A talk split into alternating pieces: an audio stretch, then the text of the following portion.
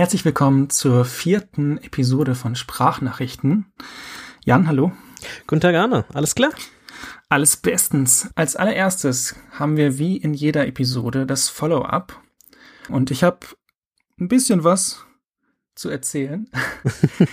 Nämlich, ich habe mich schon versprochen beim Jan, der weiß schon alles. Wir haben vor zwei Episoden über To-Do-Apps gesprochen. Und ich habe Omnifocus in den Himmel gelobt. Good old times. Good old times.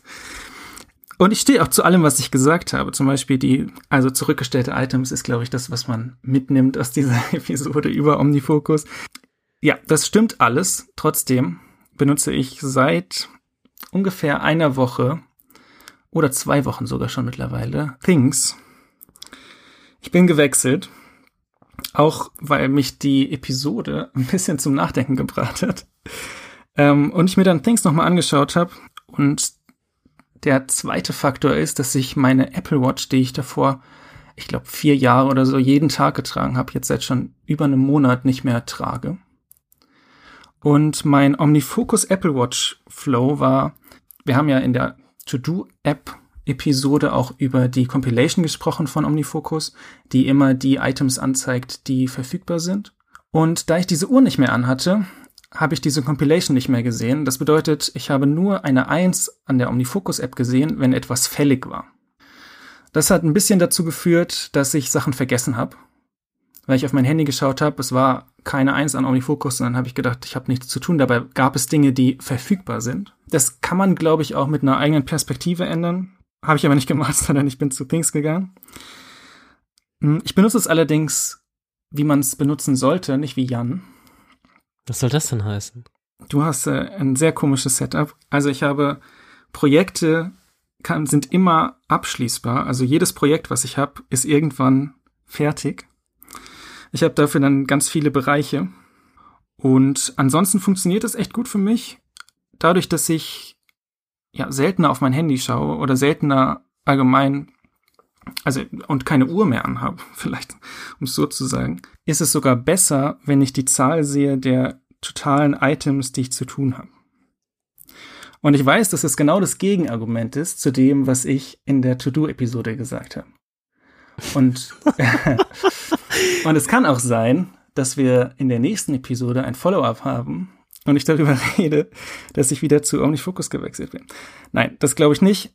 Es ist einfach ein bisschen ein kleiner Unterschied. Dadurch, dass diese Uhr fehlt, funktioniert es für mich besser, wenn ich wenigstens weiß, okay, ich habe jetzt so und so viele Sachen und das war's.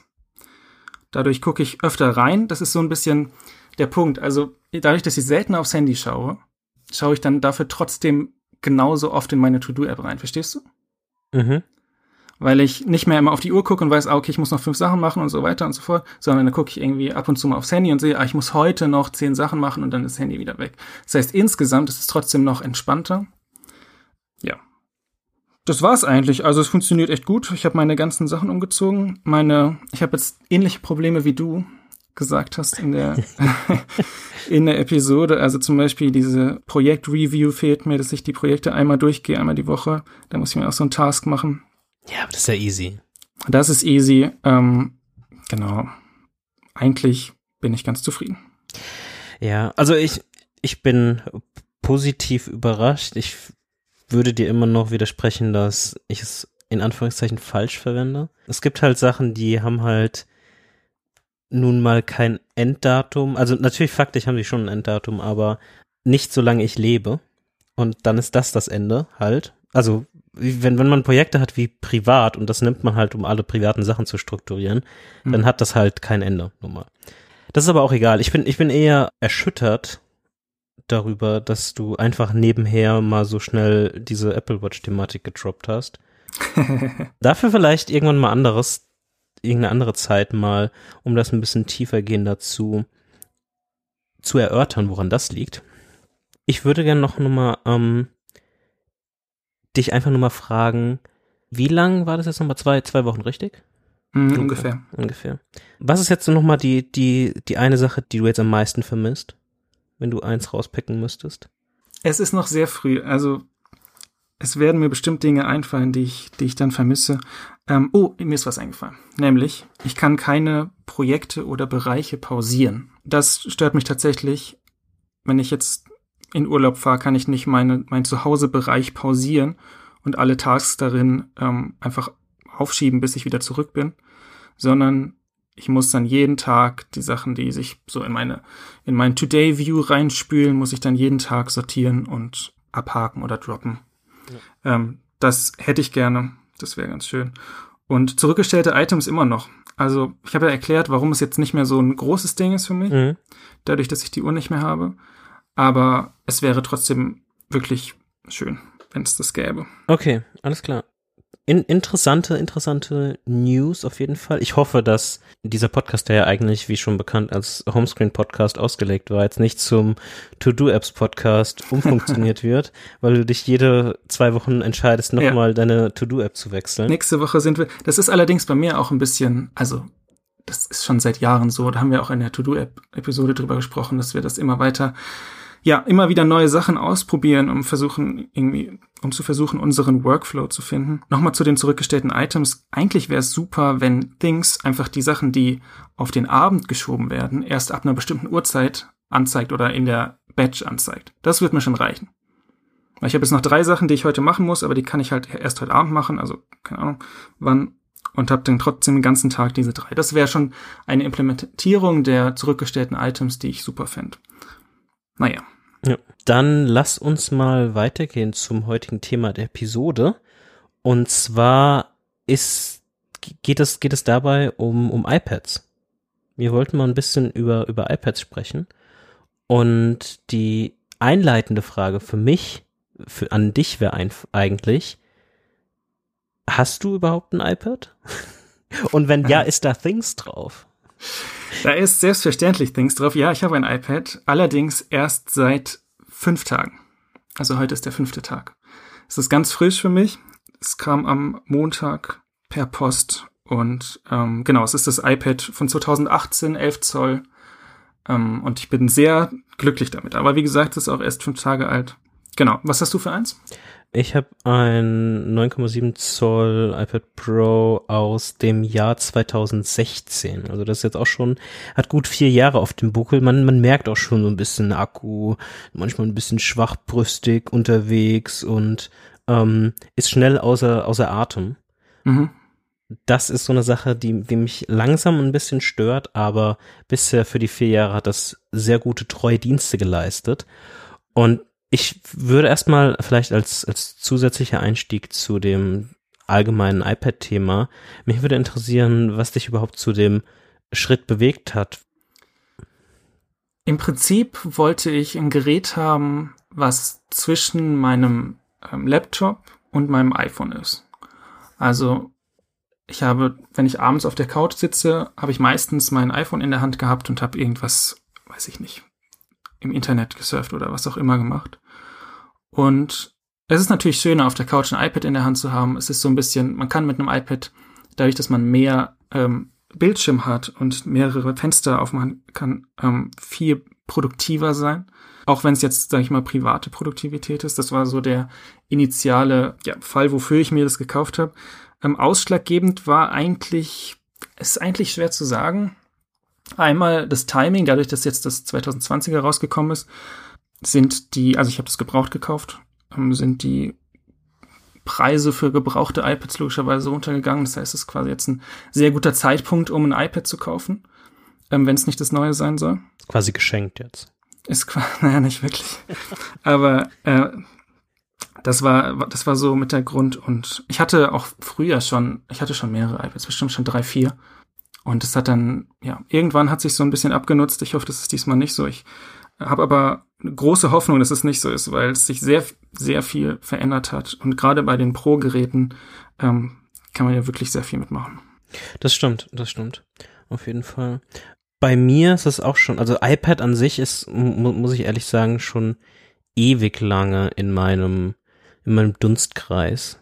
Ich habe ja schon gesagt, dass mein aktuelles habe ich jetzt auch schon vier Jahre. Das hat mich selbst ein bisschen überrascht, wie ich nochmal die Apple Store E-Mails rausgesucht habe, wie lange ich das jetzt schon in Besitz habe. Und es war auch quasi damals der entscheidende Punkt für ein Upgrade. Ich hatte damals das iPad 2, was, boah, keine Ahnung, wann das rauskam. Naja, ähm, das ist auf jeden Fall auch, sagen wir mal, irgendwas zwischen zwei und vier Jahre ähm, vor dem ähm, iPad, was ich aktuell besitze.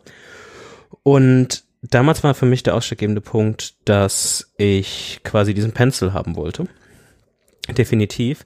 Ich muss aber jetzt auch ganz ehrlich sagen, wenn ich jetzt auf diese vier Jahre zurückblicke, das iPad ist für mich schon ein ganz extrem großer Luxusgegenstand. Das muss ich für, für meine, für mein Tätigkeitsfeld oder für meine einen aktuellen Anwendungsfall schon ganz klar sagen. Es ist ein, ein extremer Luxusgegenstand und große, große Anzahl an oder Kategorien, in dem ich quasi mit dem iPad interagiere oder das konsumiere, fällt auf Konsumapplikationen oder Konsuminhalt zurück. Sei es mhm. irgendwie Lesen, sei es meinetwegen auch Webbrowsen, wobei ich das gar nicht so viel mache, um ehrlich zu sein. Mhm. Aber auch natürlich ganz viel. Und das war früher stärker, also zu der damaligen Zeit, wie ich das gekauft habe, habe ich noch in einer WG gelebt und dann hatte ich damals quasi ich glaube noch studiert, zumindest. Nee, nee, hatte, habe ich, habe ich gar nicht mehr. Aber es war so kurz das, das Ende danach und davor hatte ich auch schon ein iPad.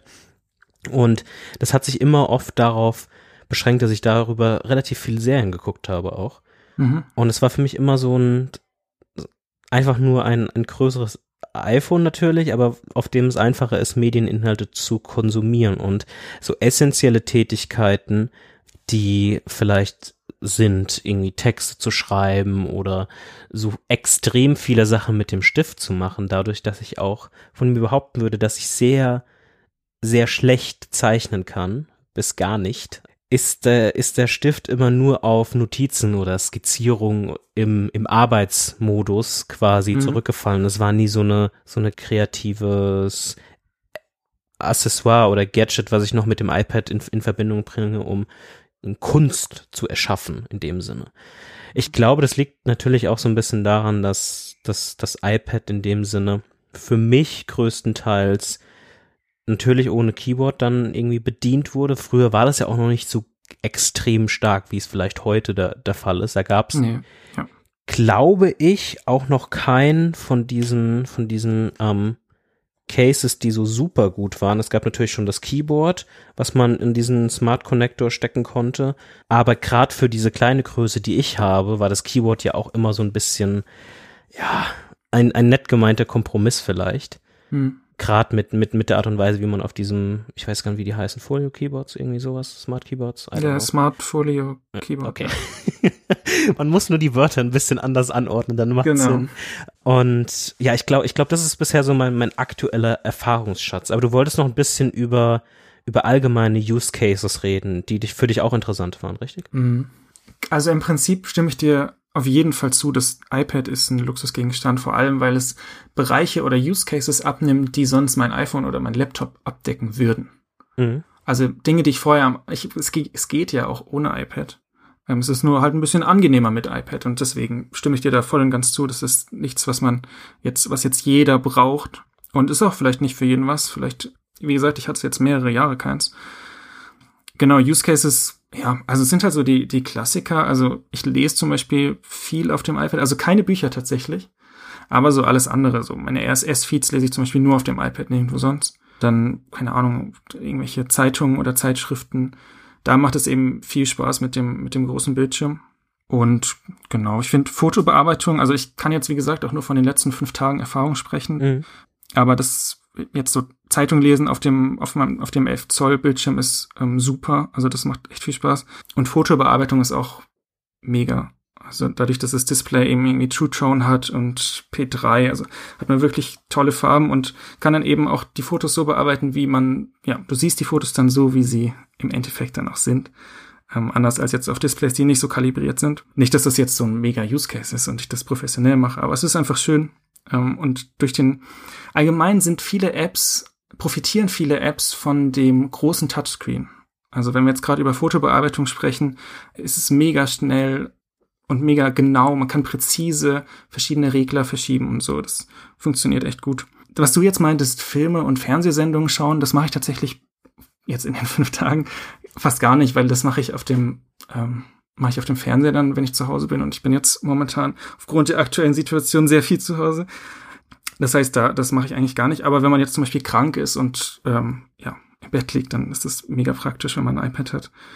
Genau, Zeichnen hast du jetzt schon angesprochen haben wir ja in der Notizen-Episode, in der letzten Episode schon drüber gesprochen, oder du hast darüber gesprochen, über genau. GoodNotes und Notability. Das ist auch super. Also ich hatte jetzt ein paar Meetings die Woche und hatte mein iPad immer da liegen und habe quasi mitgeschrieben und mir so ein bisschen aufgeschrieben, was, was wie ist. Und dann wusste ich nach dem Meeting genau, was, ja, was Sache war. Klar, hätte ich es auch irgendwie. Crazy, gell? Was, was Notizen nach den Meetings alles. ich hätte auch ein DIN A4-Blatt nehmen können und ich hätte es auch am Mac tippen können, aber es ist einfach angenehm. Und das, ich glaube, das ist ein sehr guter Satz, der, der ein iPad beschreibt. Es ist einfach angenehm. iPad, es ist einfach angenehm. Ja. Es ist einfach, ja. Apple, call me. Ich, ja, ich, ich, ich finde das echt interessant, dass ich viele Sachen, die du gerade erwähnt hast, mache oder früher gemacht habe. Also sei es zum Beispiel Zeitung lesen. Ich lese aktuell keine Zeitung mehr auf dem iPad, sondern habe mir ernsthaft Papier nach Hause bestellt. Hm, Oldschool. Ja, und das, das finde ich zum Beispiel auch gerade richtig, richtig gut. Ich habe am Anfang ehrlich gesagt ein bisschen gestruggelt mit dem Papierfalten von, mhm. von Zeitungen. Aber irgendwann nach so vier, vier Episoden, wollte ich schon sagen, nach so vier Ausgaben, kriegt man das schon langsam dann auch hin und dann ist das auch ganz, ganz handy. Lesen an sich, wie du es gerade nochmal erwähnt hattest, ähm, ist bei mir auch ein Großteil eher Instapaper, wobei ich auch schon einige Bücher, aber dann eher im Design- oder Programmierbereich über Apple Books lese. Mhm. Und da muss ich aber sagen, was mich immer mal so ein bisschen manchmal stört, beziehungsweise nicht unbedingt stört, aber was ich vermisse, ist eine gute, ich weiß, dass es möglich ist in der Theorie, keine Sorge, aber in der Theorie gut Zitate oder interessante Bereiche aus einem Buch speichern und wiederverwerten zu können. Ich weiß, dass man Sachen markieren kann. Das kann man aber auch nicht für alle Bücher, beziehungsweise die gescheit raus exportieren und nicht mal exportieren, irgendwie gut verwalten zu können. Da kenne ich bisher nichts, was das für meine Zufriedenheit zumindest ähm, mhm. oder zu meiner Zufriedenheit zumindest ähm, lösen könnte. Fotos bearbeiten und diese ganze Thematik, die, die du schon angesprochen hast, da gibt es extrem viel, was, was man da irgendwie auch erwähnen könnte. Also ich nutze da meistens Darkroom oder Pixelmator für, ich benutze aber auch die gleichen Apps auf dem iPhone oder auf dem, auf dem, auf dem Mac äh, mit, mit Pixelmator als, als Beispiel. Ich mache das nicht so oft. Es ist aber eine, eine Wohltat, das mit dem Pencil zu tun wie, mhm. wie ich finde. Und allgemein macht, machen sehr viele Sachen sehr viel Sinn und Spaß mit dem Pencil an sich als, als Führungstool über, über die iPad-Landschaft. Mhm. Wie ich vorhin schon angesprochen habe, diese ganze Medienkonsum-Thematik, ich, ich glaube, dass das ist zum einen ein bisschen Habit von mir, den ich mir während der, der Studienzeit angewöhnt habe, dass ich schon gerne Sachen auf meinem iPad schaue. Wahrscheinlich auch, weil ich halt ewig lange Zeit keinen Fernseher hatte und das iPad immer angenehmer ist als irgendwie das MacBook oder so ein Kram. Mhm. Und dann halt viel über Plex oder AirVideo die Sachen entweder gestreamt oder komplett draufgeladen. Wenn es halt nicht irgendwie Netflix oder YouTube oder sowas ist. Mhm. Ähnlich wie bei den, bei den Zeitungen muss ich sagen, dass ich bei Notability, was ist ja mein, mein primärer Notiz, Universum quasi ist auf dem iPad, auch mit dem Pencil, ist nur noch sporadisch so aktiv. Also ich nutze es mehr, um Konzepte visuell mehr zu veranschaulichen und schnell mal Sachen mhm. zu markieren.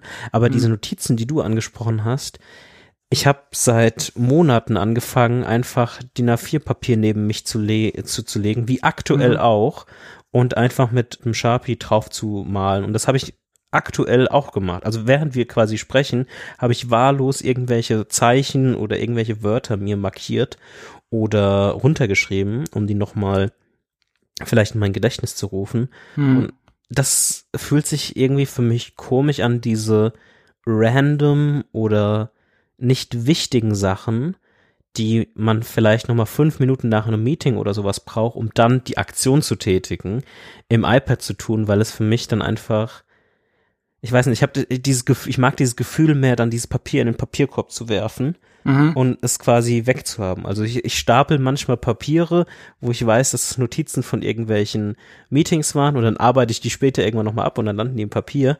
Und ich glaube, im iPad würden die verschwinden irgendwann. Mhm. Ist witzig, weil ich habe das iPad vor mir liegen und schreibe in mein Scribbles Notebook in uh, GoodNotes. Genau das gleiche, mach auch Formen ja. und schreib Wörter rein.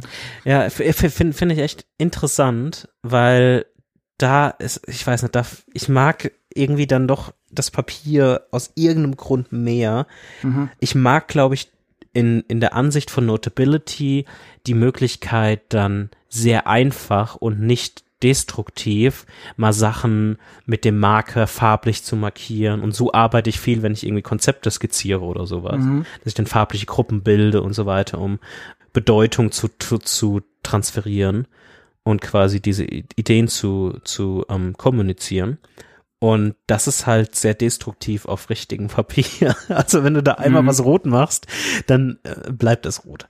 Und das ist halt auf dem iPad und Notability oder auch andere Applikationen natürlich, ist das so viel einfacher und so viel besser oder einfach mal Sachen ausschneiden zu können. Genau. Oder markieren und verschieben. Genau, auf genau. andere Sektionen. Das ist, ja. Genau. Das ist halt, das ist halt wirklich Gold wert.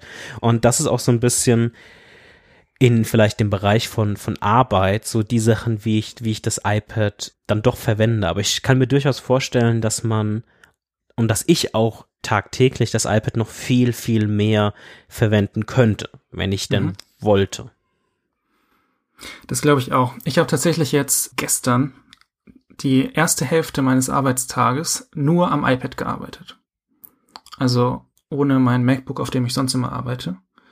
Ähm, das ist jetzt auch alles sehr viel einfacher geworden in den letzten Monaten, dadurch, dass es ähm, Maus-Support gibt. Dann mein Magic Trackpad und meine Tastatur angeschlossen an das iPad und mhm. dieser Adapter, den ich immer fürs MacBook habe, der ähm, USB-C auf USB-C, USB-A und HDMI mappt, der funktioniert auch beim iPad.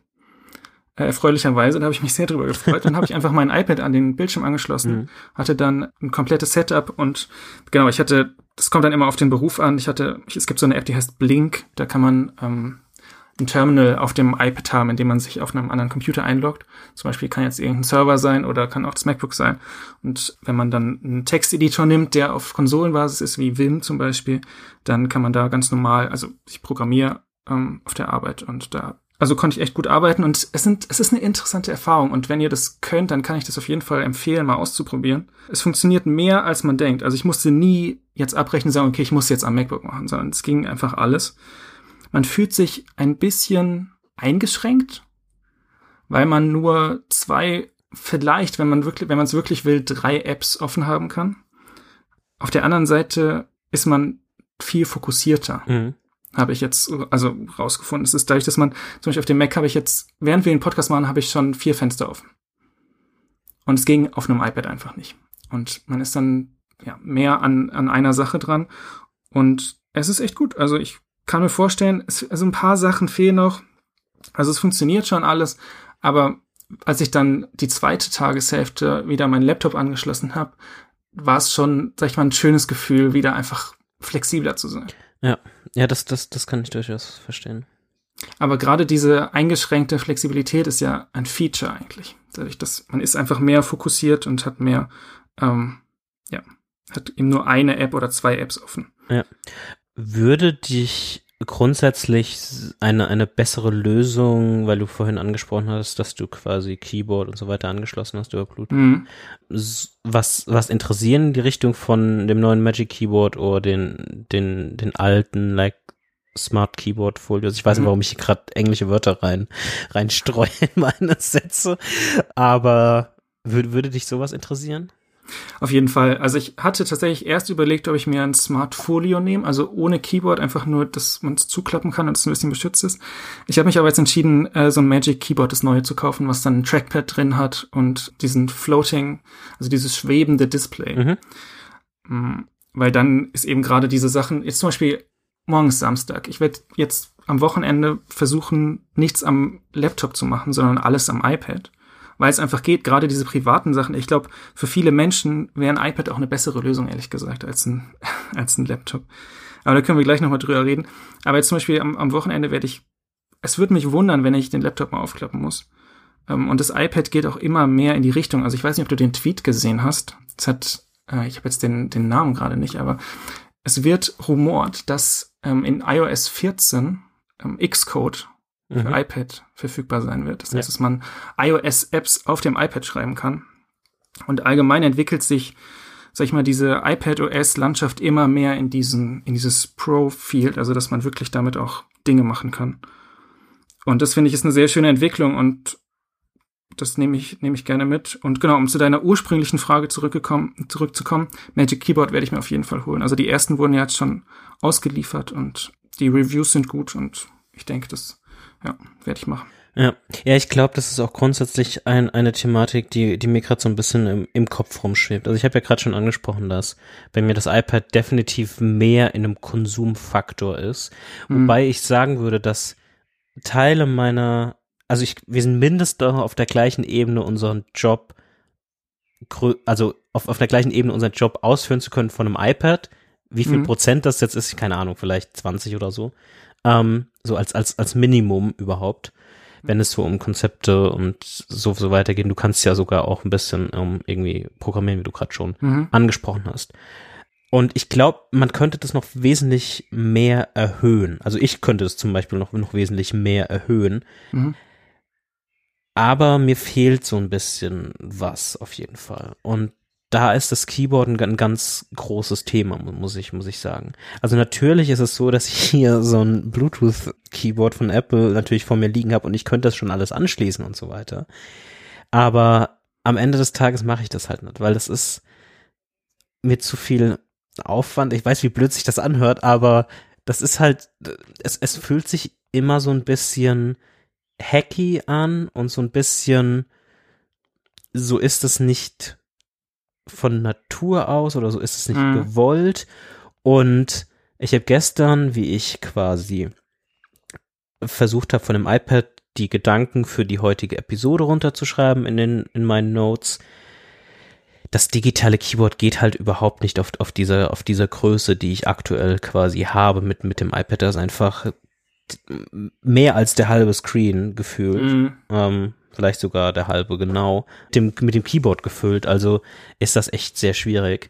Und deshalb komme ich halt zu, zu, zu dem Punkt, dass ich ab irgendeinem Punkt wahrscheinlich dann auch überlege, auf eine neuere iPad Pro Generation abzugraden und mir dieses Keyboard mal genauer anzuschauen. Weil für mich gibt es zwei Faktoren, was mein aktueller iPad Bedien, meine Bedien-Experience lindert. Und das ist zum einen die Größe. Ich bin mir nicht sicher, was ich für eine Größe haben wollen würde, um ehrlich zu sein.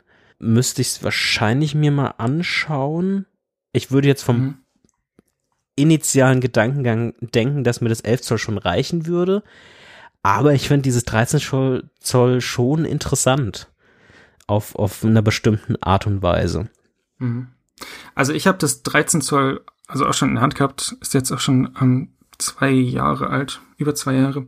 Und das Ding ist, ich glaube, also mir ist es zu groß. Wenn ich ein 13 Zoll Tablet habe, dann kann ich einfach auch den Laptop nehmen. Für mich jetzt. Also weil's, weil bei mir dieses, wie gesagt, das iPad zwischen dem ähm, iPhone und dem Laptop ist. Und wenn ich dann 13 Zoll habe, dann, ich glaube, das 13 Zoll macht Sinn für Leute, die viel zeichnen darauf. Also die das wirklich, mhm. die wirklich diesen, diesen, oder zum Beispiel jetzt wie, wie Ticci, ähm, komplett alles damit machen. Da macht es viel Sinn, aber für mich jetzt persönlich ist, glaube ich, die 11 Zoll Variante am besten, weil wenn ich jetzt zum Beispiel irgendwo hingehe und die Möglichkeit besteht, dass ich was arbeiten muss, dann nehme ich eben mein iPad mit und nicht mein Laptop, weil es leichter ist und weil es kleiner ist. Und dafür, genau, wenn ich dann das 13 Zoll habe, dann ist es eigentlich nicht wirklich kleiner, also ein bisschen, aber nicht viel. Ja. Ein, ein zweiter Punkt ist natürlich noch, den du jetzt das Problem kennst natürlich nicht, glaube ich. Ich weiß nicht, ob du schon ein iPad hattest mit dem alten Pencil, den, wie, nee. wie ich, wie ich das quasi habe. Mhm. Ich habe jetzt kein Problem damit, den wiederzufinden, aber es wäre mhm. schon angenehm, den da oben zu, zu platzieren ja. auf, auf dem iPad. Und wenn ich mir dann darüber mal so ein bisschen wirklich Gedanken mache mit einem, einem Keyboard, ein, einer Maus-Funktionalität, mit einem Pencil, der, der da oben dran hängt, ich könnte sehr viel, was jetzt irgendwie mit Schreiben, Notizen, Skizzieren, Konzepte überlegen zu tun hat, irgendwie sehr relativ, oh, nicht sehr, aber relativ weit. Was natürlich fehlt, ist so ein bisschen Programmierumgebung und so weiter. Das mhm. ist halt so, so, so eine Problematik. Und eine weitere Problematik, die ich zum Beispiel sehe, ist, dass ich es, glaube ich, nicht so komfortabel fühlen würde in meiner aktuellen Arbeitsumgebung, weil ich ja, wie jeder weiß, aufgrund der letzten Episode Notion privat verwende, wie aber auch Notion in der Arbeit verwende. Hm. Und so Multi-Accounts und so weiter. Ja, also das ist, das ist einfacher auf dem Mac abzubilden und da dann sich immer aus- und einzuloggen oder immer zu versuchen mit einem Account angeloggt zu sein und das andere meinetwegen vielleicht im Safari zu verwenden oder mhm. so, ist halt auch so semi cool oder so semi interessant. Also ich würde mich ja selbst damit zufrieden geben, wenn nur das iPad quasi Accounts hätte und ich mich quasi einmal in so ein Privat- und einmal in so ein Work-Mode mhm. einloggen könnte, was ich auch schon oft überlegt habe, auf dem Mac zu tun. Mhm. Bisher noch nicht gemacht habe, aber das sind so, das sind so Sachen, die mit, die mir fehlen, was so um, glaube ich, sehr, sehr aktiv und sehr, sehr effektiv arbeiten zu können. Mhm. Hast du mal eine Paper-like-Folie live gesehen? Nein. Kennst du die? Ja, kenne ich, aber nein, habe ich nie. Kenne ich auch nicht. Ich bin am überlegen, ob ich mir das mal anschaue, weil damit kannst du ja auf dem iPad dann so schreiben wie auf Papier. Das wird zumindest ähm, beworben und das sagen auch viele Leute, dass das super ist. Und ich stelle mir das eigentlich ganz cool vor. Ich hoffe, dass da nicht die Farbqualität oder allgemein die Display-Helligkeit vielleicht drunter leidet. Aber vielleicht werde ich mir sowas auch mal zulegen und mir mal anschauen, weil es ist schon was anderes, ob du jetzt mit einem Stift auf Papier schreibst oder mit einem, ja, mit einer Gummikappe auf einem Bildschirm. Ja. Das finde ich sehr cool. Das stimmt. Nee, das habe ich auch noch nie live gesehen.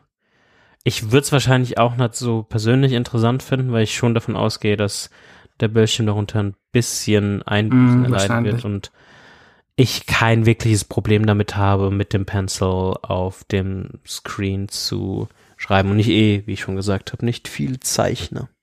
Mhm. Wolltest du noch über die Unterschiede zwischen iPad und Laptop ähm, aus deiner Sicht ein bisschen philosophieren? Im Prinzip das, was ich, was ich bereits sagte, dass das iPad sich ein bisschen, ähm, man fühlt sich ein bisschen eingefangen bei dem iPad, dadurch, dass man so reduziert ist auf die wenigen Apps und auf der anderen Seite ist man mehr fokussiert.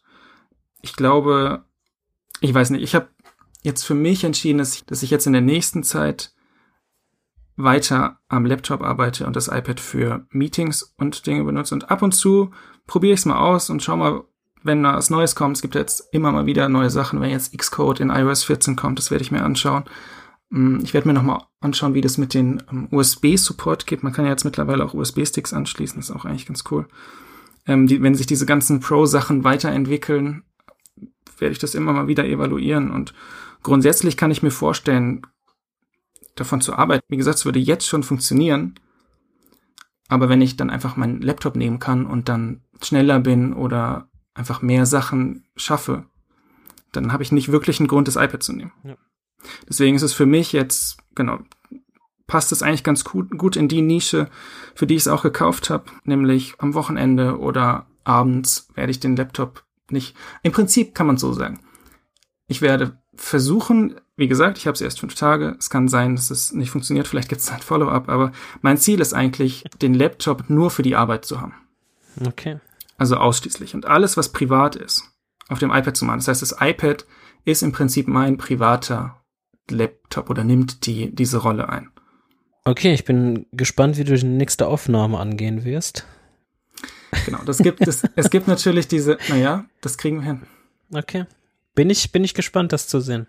Es gibt so ein paar Sachen, zum Beispiel habe ich jetzt auch nur die 64 Gigabyte Version, da kann ich jetzt auch kein riesiges Video mitschneiden weil ich einfach den Platz dafür nicht habe. Von der Leistung her wird es gehen und von den Apps wird es auch gehen. Da gibt es ja irgendwie, also wenn man nicht iMovie nimmt, nimmt man irgendwie Luma Fusion oder so.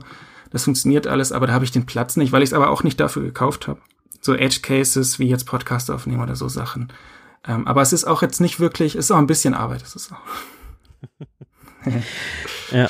Ja, das stimmt. Für mich ist es, wie ich schon, schon, schon gesagt habe, ich, ich weiß nicht, ob ich mir das gerade einrede, ähm, dass ich ein neues iPad brauche unbedingt. Also natürlich brauche ich es nicht, das ist immer noch ein Luxusgegenstand. aber von, ich habe gerade keine wirkliche Flexibilität im, in meinen Computern. Ich habe zwar ein MacBook von der Firma, aber das nutze ich relativ selten. Mhm. Und das ist auch riesig mit dem 15 Zoll. Ich mache halt gefühlt alles von, von meinem iMac aus. Und das hat seine Vorteile, weil es immer dann hier stattfindet. Aber mal so ein Blogpost, die ich ja in letzter Zeit oft schreibe, ähm, mhm. kurzer Teaser, einfach mal vom iPad runter zu tippen, das wäre schon ganz cool, muss ich sagen. Mhm. Und das wird ja alles heute schon funktionieren. Ja. Also es gibt ja Apps, die, die Git unterstützen und so weiter. Mhm. Dann kann ich ja bestimmt dieses mit Working Copy heißt die App, glaube ich. Genau, Working ja. Copy ist die Git-App. Genau. Ähm, kann ich doch bestimmt irgendwie mal locker flockig so eine Markdown-Datei erstellen und dann oder die von IA Writer oder irgendeiner anderen Markdown-Editor ja. darüber schieben. Das muss doch alles drin sein. Und von daher würde ich eigentlich schon sagen, dass ich das interessant finden würde und mal schauen, ob ich mir das irgendwann nochmal genauer anschauen werde und nochmal einen Schritt gehen we werde, der dann zu einem zu einem neuen iPad führt und wann das sein wird. Also irgendwann wird das wird es sicherlich sein. Ich bin gerade so ein bisschen wie ist das deutsche Wort, hesitant, zu, zurückhaltend. Deswegen, weil das letzte, also das Update des, des iPads, was jetzt quasi kam, ist halt so ein bisschen, ja, okay. Ähm, und ja. die Frage ist halt, wann der nächste große Sprung kommt. Und ich würde jetzt halt nicht gerne das eigentlich kaufen. Und dann kommt im nächsten halben Jahr irgendwie ein größerer Sprung. Mhm. Wer weiß, keine Ahnung. Das sind alles Luxusprobleme. Und wie gesagt. Aber es ist die, die Überlegung ist, also was im Prinzip neu ist, ist dieser ähm, LIDAR-Sensor, LIDAR-Sensor, der im Prinzip ähm, Augmented Reality, also Objekte in einem Raum erkennen kann. Und sonst ist eigentlich alles wie immer. Es gibt ein paar kleine Spec-Bumps, aber es gibt kein großes Feature oder keine wirklich großen Sachen. Ja. ja, die Frage ist halt auch, ob, ob irgendwas Interessantes kommen wird oder was, ob jetzt irgendwas Interessantes überhaupt kommen würde. Ich finde den Sensor hm. schon interessant, natürlich wenn man jetzt meine Nutzungsdauer von iPads quasi sieht, die vier bis fünf Jahre geht, mhm. dann ist, kann man wahrscheinlich schon sagen, dass so ein Sensor in, keine Ahnung, drei, vier Jahren vielleicht schon sehr interessant sein würde. Ja. Und es dann schon ganz gut wäre, den drin zu haben. Aber ja, das ist auch alles sehr hätte, wenn, aber ähm, Gelaber. Oh, mhm. das reimt sich sogar. und ich ich für meinen Teil habe, hab, glaube ich, alles zu, zu, zu dem iPad soweit gesagt, mhm. was ich heute weiß. Wir werden sicherlich mhm. noch mal dahin zurückkehren mhm. und schauen, was sich bisher verändert hat und wahrscheinlich auch in näherer Zukunft noch mal ein Update geben aus, aus deiner Perspektive, weil du jetzt derjenige bist, der neu eingestiegen ist sozusagen mhm. oder wieder eingestiegen ist. Ja. Back to the roots und genau. das auch versuchen willst, ein bisschen effektiver voranzutreiben. Genau, vor allem, wenn ich dann das Magic Keyboard habe, dann können wir da auch drüber sprechen, weil das ändert ja auch ein bisschen den Workflow. Im Prinzip, genau, sind wir durch mit dem, äh, mit dem Hauptthema. Ihr könnt euch auf jeden Fall mal überlegen oder mal ausprobieren, wie viel ihr, wenn ihr ein iPad habt, ähm, wie viel ihr damit auch so machen könnt. Die Sachen, die ihr vielleicht am Laptop macht oder am iPhone macht. Es hat sich einiges getan in der letzten Zeit. Und damit kommen wir zu unserer beliebten Sektion Side Project Corner. Beste Sektion, jede Podcast-Episode. Ich freue mich wie ein Kind drauf. Weil wir auch eigentlich größtenteils, muss man ehrlich sein, das hat dieses Mal so 50 Prozent mäßig geklappt, wenn überhaupt. Also ich, ich kenne nichts von deinem Progress. Du kennst wahrscheinlich alles von meinem Progress. Mhm. ähm, aber ich bin, ich bin sehr gespannt, was, was du bisher gemacht hast. Genau, meine Aufgabe, also was ich mir zur Aufgabe gemacht habe, in der letzten Episode war ja ein Blog-Redesign machen, also die Übersichtsseite meines Blogs ähm, neu zu gestalten. Und ähm, das habe ich auch gemacht. Dadurch, dass wir jetzt sogar eine Woche mehr Pause hatten, habe ich sogar noch die einzelne Artikelseite gemacht, die du mir noch einreden wolltest in der letzten Episode. Und ich habe es auf Mobile nur gemacht. Also Mobile First. Ähm, das heißt, ich habe auch nur das mobile Design. Ich schick's dir einmal. Kannst es dir anschauen. Es wird dann auch in dem Podcast-Cover angezeigt werden oder in den Show Notes. Da habe ich mhm. einmal natürlich den Dark Mode und den Light Mode. Und ich habe es sehr simpel gehalten. Ich wollte es auch sehr simpel haben. Jetzt nicht verspielt, nicht viele Farben, sondern soll im Prinzip sehr gut lesbar sein. Das ist mein, mein Ziel. Diese zwei Pfeile, wenn man da drauf tippt oder wenn man allgemein auf die auf, oder auf den Namen tippt, dann klappt sich so ein bisschen was aus und da kann man dann ja so ein paar Informationen sehen. Ähm, genau, und sonst hat man auf der Startseite die Überschriften. Das finde ich ganz cool, weil dann ähm, ist es mehr wie so ein Archiv und man kann da draufklicken und sieht dann den Blogpost und muss nicht ewig scrollen, um was zu finden.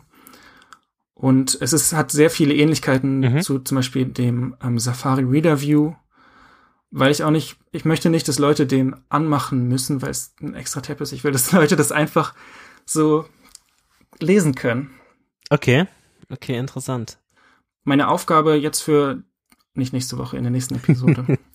ja, meine Aufgabe für die nächste Episode wird dann sein, das zu ähm, implementieren. Ja. Also ein komplett fertiges Blogdesign. Wie wird es, wirst du das, also auf welcher technischen Basis wirst du das machen? Das interessiert mich. Hm, das habe ich noch nicht entschieden. Also es wird auf jeden Fall statisch sein, also einfach nur generiertes, ähm, generierter Code. ja, ob ich JavaScript dafür benutze, weiß ich noch nicht. Momentan ist mein momentaner Blog ist auf um, Hugo gebaut. Ähm, das kann sich aber alles noch ändern. Also das habe ich noch nicht entschieden. Alles klar, cool. Sehr cool. Jan, du hast ein paar Blogposts geschrieben. Ich habe zwei Blogposts geschrieben, das ist richtig. Einmal der erste Blogpost heißt, heißt All the Likes äh, und beschreibt, ich wollte schon wieder in, in Englisch anfangen, ähm, und beschreibt quasi meinen Werdegang zu meiner Slash Likes Seite, wie das quasi zustande gekommen ist, was die Inspirationen dahingehend waren, wie das ein bisschen technisch, das ist nicht sehr detailliert technisch aufgeschlüsselt, also es ist jetzt kein Tutorial, wie man sowas nachbauen kann, im Grunde. Man kann sich den Code angucken, das ist alles verlinkt, aber es ist nur so ein, zwei Codeblöcke dort drin vorhanden und sonst ein paar Verweise auf andere Seiten und Schnittstellen, die ich quasi bei 11T oder ähm, Features, die ich aus 11T quasi benutzt habe, um diese Likes-Seite zu erstellen. Ich habe, falls du auf der Seite bist, auch ein bisschen das Layout angepasst. Ähm, mhm. Man hat jetzt ein, eine Navigation, ein bisschen, zumindest so halbwegs. Und ich habe quasi da versucht, äh, schon mal ein bisschen vorbereitend ein paar Schritte zu gehen, die dann später auf anderen Unterseiten sich widerspiegeln. Das kann man auf jeden Fall sagen. Und ich habe einen weiteren Blogpost geschrieben, der äh, Lazy Loading heißt. Und der basiert eigentlich nur darauf, von, von, von der Geschichte oder von, von dem neuen Feature, was man in, in Webbrowsern. Nun hat. Man kann nämlich jetzt, wenn man HTML, quasi seine HTML-Struktur seiner, seiner Webseite baut und dort Bilder verweist und, oder Bilder einbaut, kann man ein Attribut ansetzen, das heißt Loading, und dann kann man quasi einen Wert eingeben und der, der, den ich beschreibe, ist lazy. Und dann ermöglicht man eine Funktionalität, die ähm, es dem Browser ermöglicht, Bilder erst später quasi von dem Server runterzuladen und mit später meine ich ab dem Zeitpunkt, wo sie benötigt werden. Also wenn Bilder sehr, ähm, wenn man eine Website quasi besucht und ähm, die Seite sehr lang ist, also man kann sehr viel scrollen und sehr viele Bilder im unteren Bereich der Seite sind, also man müsste einen Moment scrollen, um zu den Bildern zu kommen, dann wird standardmäßig einfach alle Bilder sofort geladen von Anfang an und das ist halt sehr ressourcenfressend und mit Loading Lazy kann man einfach quasi die Bilder erst dann laden lassen, wenn der Browser denkt, dass es jetzt sinnvoll ist. Und für, für lange, lange Zeit musste man dafür JavaScript, Libraries verwenden oder sich das selbst was bauen. Und es wurde in den letzten Jahren immer einfacher. Aber jetzt kann der Browser das auch von Haus aus. Und was ich einen interessanten Fakt finde, ist, dass die Browser das auch noch anders interpretieren. Also zum Beispiel ist es so, dass Chrome, wo das schon fast über ein Jahr aktiv ist und benutzbar ist, also in den neuen Chrome-Versionen, ab Version 75, die sind etwas konservativ, was das Laden angeht. Also die laden relativ früh die Sachen. Firefox ist da mehr aggressiv und die laden die Sachen erst relativ spät. Also wenn man gefühlt schon fast da ist, werden erst die, die ganzen Bilder geladen. Und das finde ich eigentlich positiver, weil es natürlich die Performance der, der Seite erhöht, in dem Sinne, dass die Bilder erst relativ spät geladen werden. Aber ich bin gespannt, wie sich das quasi im Endeffekt dann vielleicht irgendwann mal vereinheitlicht. Ich bin eigentlich aber auch nur auf dieses Lazy Loading Thema gekommen, weil es ja damals, und wir haben darüber, glaube ich, auch schon in der letzten Episode gesprochen, es um meine Slash-Fotos-Seite ging, mhm. die ich jetzt etwas entkapselt habe.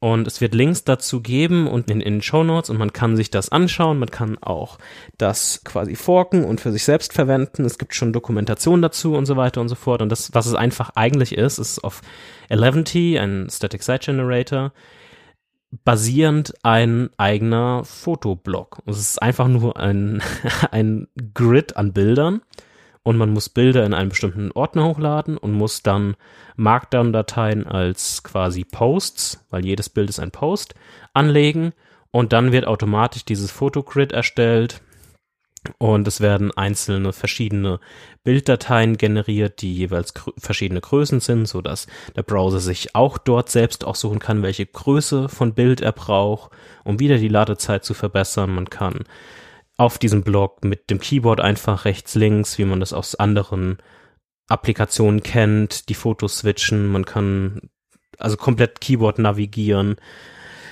Genau, das ist jetzt gebaut. Es ist noch nicht so wirklich offiziell, offiziell. Ich weiß nicht, ob es zu, zu dem Zeitpunkt der, der Veröffentlichung dieses Podcasts schon ein Introduction-Blogpost auf meinem Blog geben wird. Ich muss noch ein, zwei kleinere Stellsträubchen drehen, um das zu, in der ersten Version zu finalisieren. Mhm. Wenn es noch nicht so weit ist, dann wisst ihr das jetzt schon und könnt es trotzdem schon verwenden. Arne weiß es auch schon seit ein paar Tagen oder so.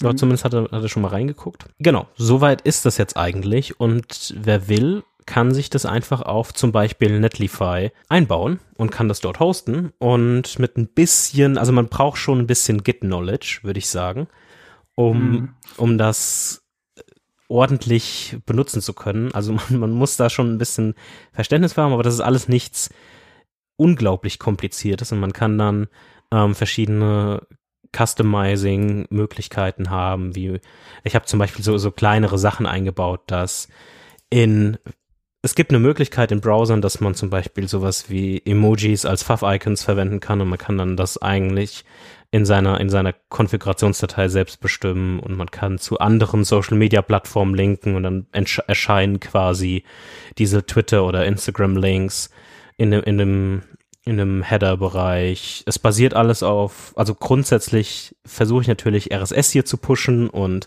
es hat alles ein RSS-Feed und man kann den RSS-Feed abonnieren und dann hat man diese schöne, simple Darstellung eines Fotos. Und mehr ist es aktuell nicht. Das ist immer nur ein Foto, es ist keine Caption, es ist nichts beziehungsweise wird die Caption aktuell nicht angezeigt.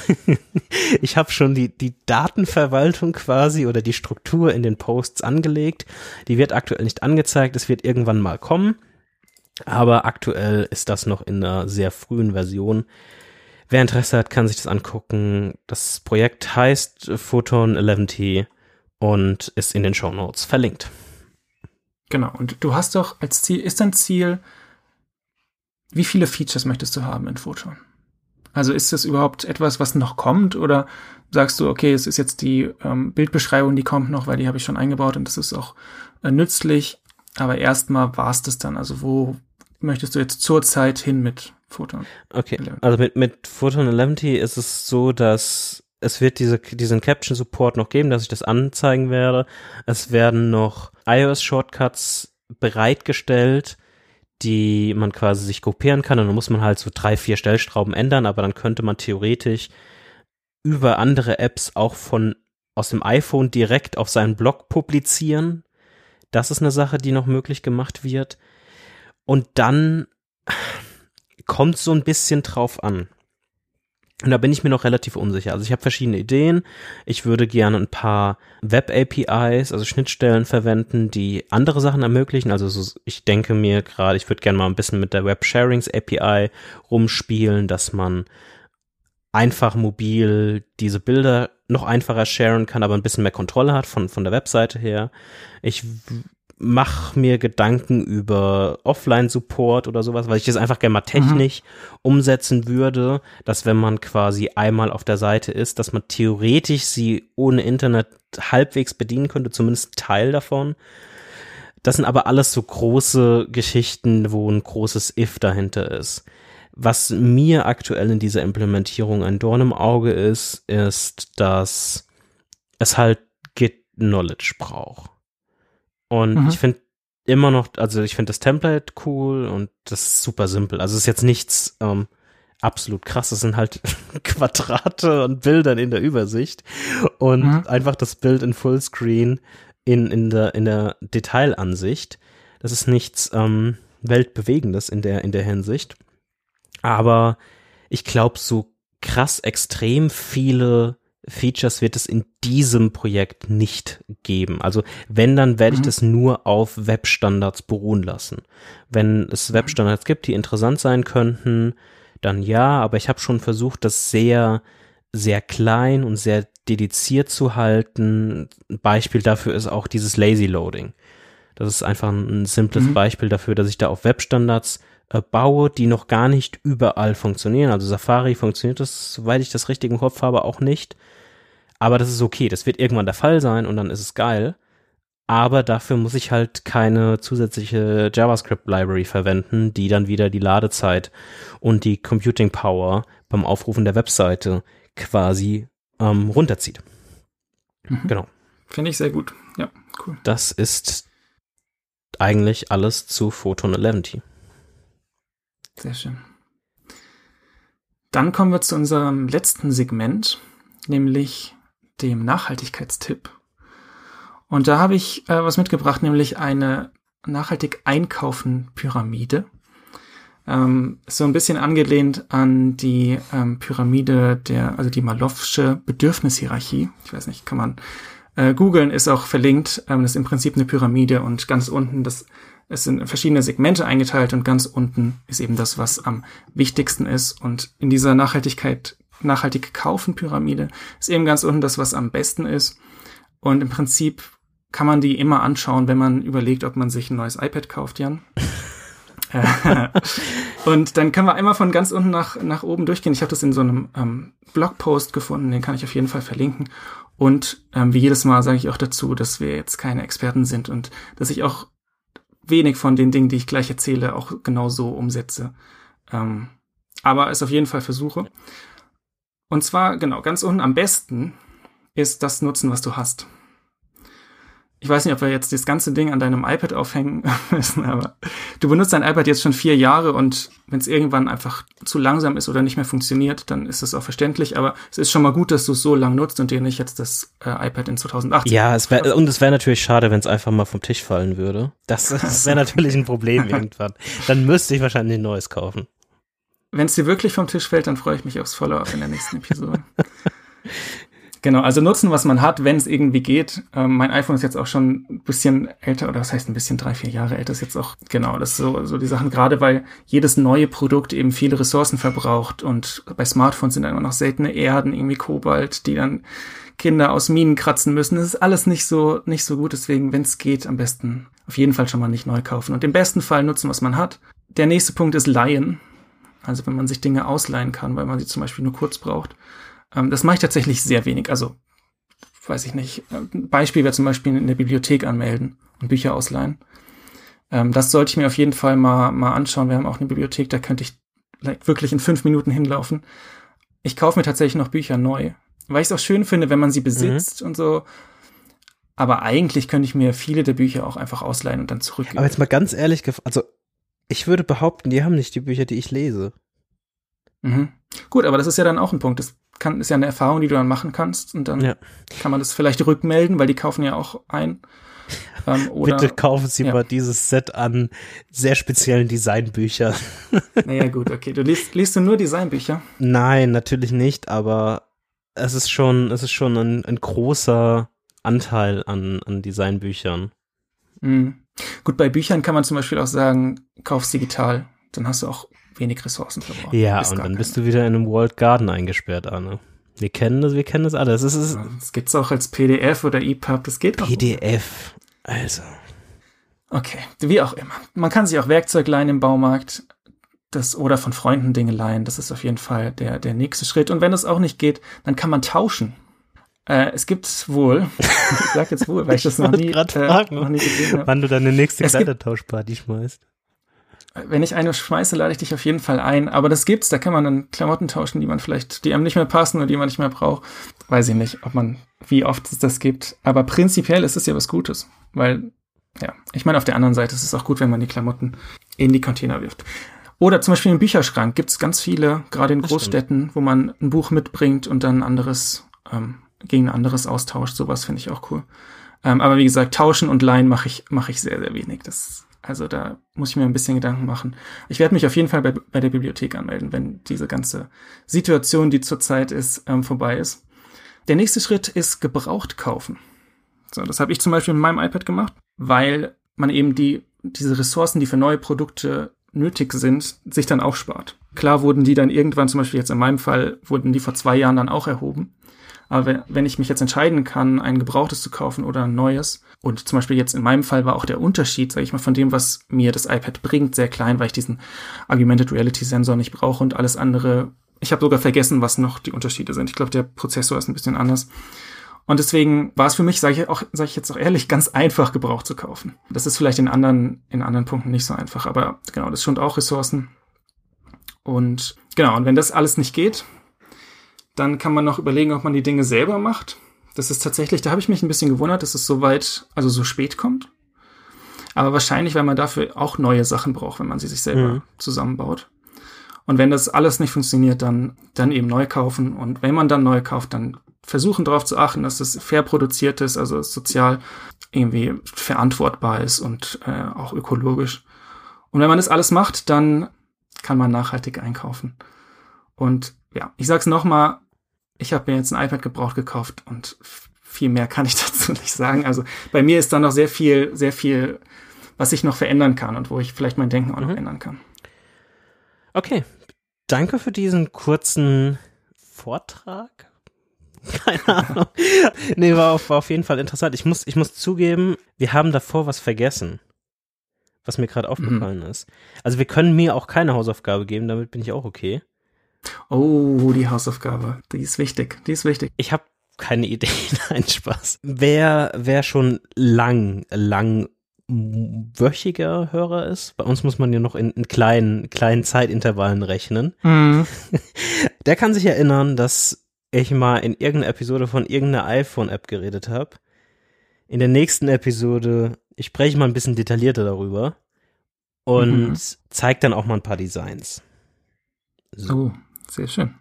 Da freue ich mich auf jeden Fall drauf.